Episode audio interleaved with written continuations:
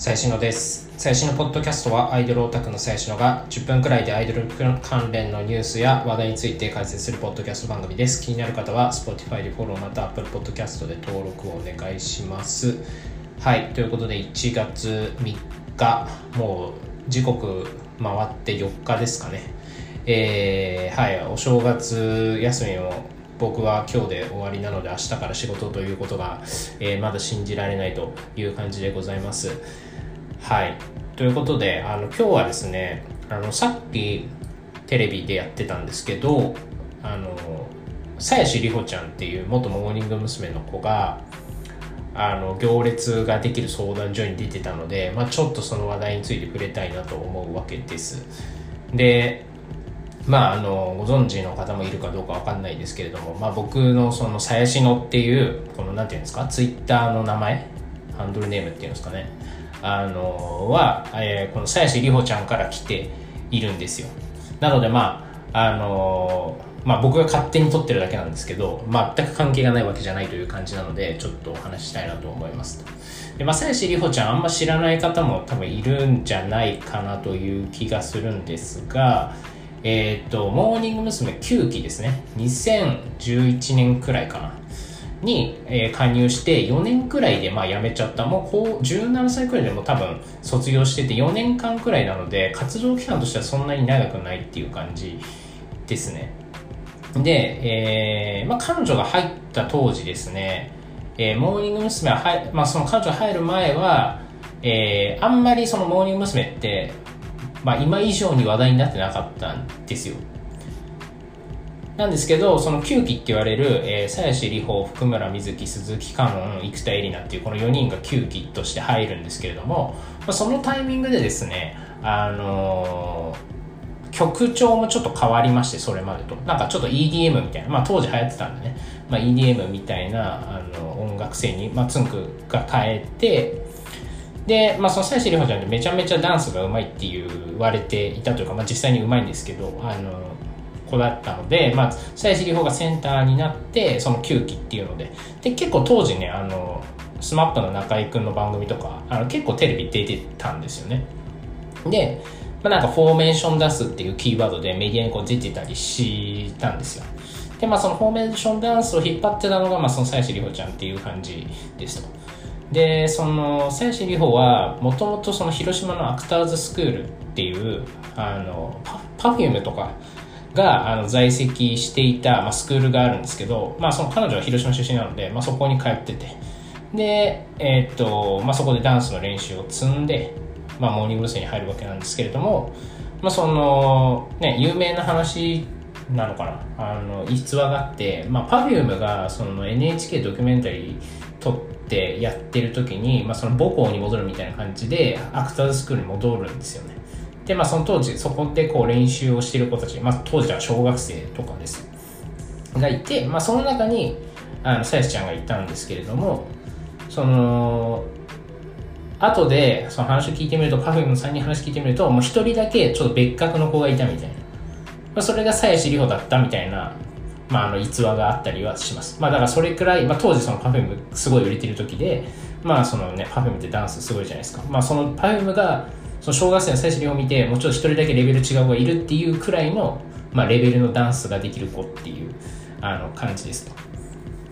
でまあ僕もその当時あの何してたのかな？多分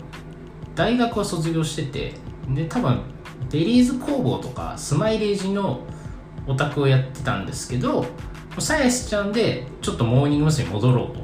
っていう感じを決めたんだと思います。多分。ちょっとあんま覚えてないですけど。で、あのまあ、ツイッターの名前も多分最初はね、さやしのなんちゃらかんちゃらみたいなもっと長い名前だったんですけど、なんかそれをいろいろこう変変遷があって、まあ、気づいたらさやしのになってて、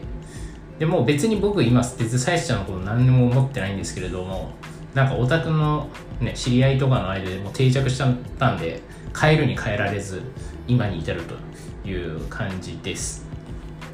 でまあさやしちゃんはその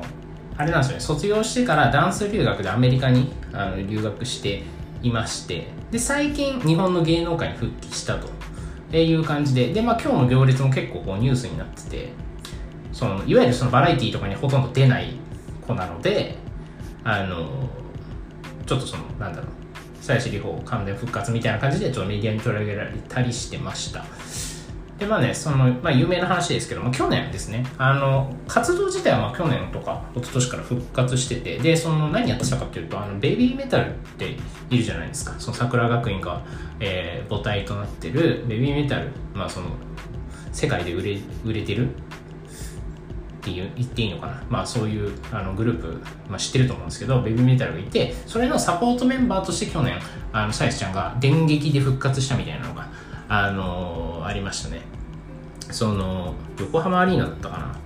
なんかあの、まあ、ベビーメタルってもともと3人で中本鈴鹿とあの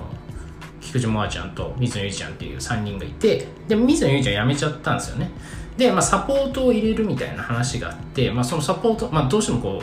うもともと3人なのに2人になっちゃうとちょっとねステージにこう見栄え的に良くないので誰が入るかってなった時になんかでまあその横浜アリーナに出てあの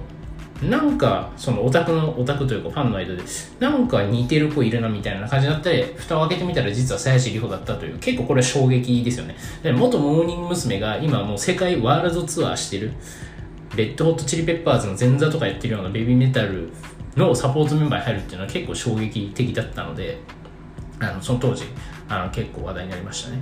であのイギリスのグラストンベリーっていうフェスあのイギリスで一番でかい夏フェスがあるんですけど夏フェス、まあ、フェスがあるんですけどあのそこにさやちゃんも出たという感じです。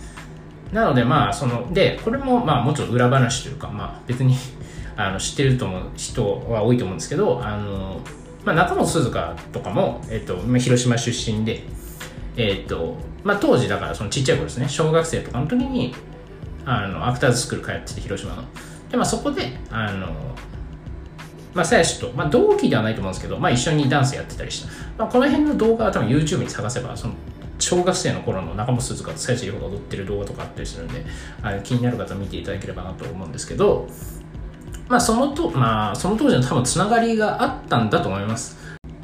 まあ、 BABYMETAL はもともとあのアミューズで、まあ、 Perfume もアミューズだったりするので、えー、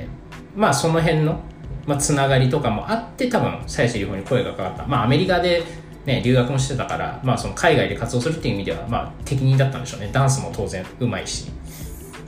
多分即戦力としてあの雇われたんじゃないかなというふうに感じています。はいでまあ、えー、今日はまあそのなんだろう行列ではなんか地元に戻ってなんか思い出の味を探るみたいなで司会が明石家さんまでであの、モーニング娘。って実はその関西でラジオをずっとやっててそのさんまさんのラジオに出てるんですよねあの全員じゃないんですけど当然あのハロプロの子何人かがこう定期的に出てるんですけどまあ、そこでも、まあ、さんまさんと鞘師は結構交流が、まあ、あって、えーまあ、っていうのもあって結構なんかそのさんまさんがこいじられたりして。だからあんまアイドルの子ってこう明石家さんまと絡む機会とかないんですけど実はこうハロプロの子たちって、まあ、それこそ道重さやみとか嗣永とか桃子とかあのある程度みんなもさんまさんとの絡みがあったりするのでその意外とそのモーニング娘。自体はバラエティ番組ほとんど出ないですけどさんまさんとかいると結構こうさんまさんはやっぱこう安時間にすごいいじってくれるみたいなのがあのあったりしますね。はい。でねあのまあそういうのがまあ鞘師里穂のなんていうのまあ歴史というかあの過去僕が知ってること。で、まあ、僕も当時それこそライブとか結構見に行ってそれこそちっちゃいリリーベとかも行ってましたしで鞘師ちゃんがそうですね。そう最初はもうすごくてなんかあんまりそのセンターにいる顔じゃないんですよ。こういった人ちょっと失礼かもしれないですけど。なんかまあ割と薄めの顔でまあその前田敦子とかも別にアイドルアイドルっぽくないけどセンターやってましたっていう話もあったりしますがさやちゃんはさらに輪をかけたようにその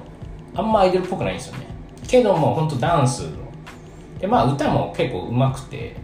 で、まあ、なおかつ当時入った時多分123歳とか中1とかなのかな。で割とその背はちっちゃいんですよね。で、まあ、童顔っちゃ童顔みたいな。っていう感じの子で、まあ、顔的には俺結構刺さったしかつ、まあ、その歌とダンスもできるからすごいなと思って当時応援し始めたみたいなあの記憶があります。で、まあ、ただですね、やっぱ2、3年目とか4年、まあ、それこそ卒業する前とかは、もうちょっとなんか、喉をなんか潰しちゃったのか、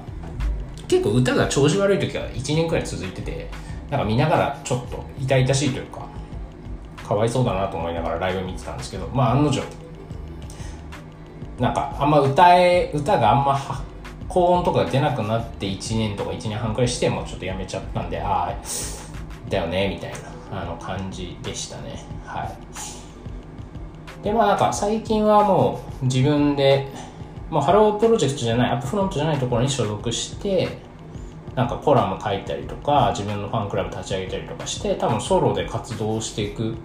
感じなのかなって思ってるんですけど、まあなんか具体的にどういうことをしていくのか。まあなんか舞台とかもやってるから女優とかもやるのかなとか思ったりとかするんですけど、まあ今はちょっと僕はもう追っかけてないので、あれなんですけれども、はい。えー、そうですね、あの、僕のこの名前の由来である鞘林里穂ちゃんについて、まあ、ちょっと一回くらい語っとこうかなと思ったので、えー、語ってみました。はい。えー、今日はこれで終わりたいと思います。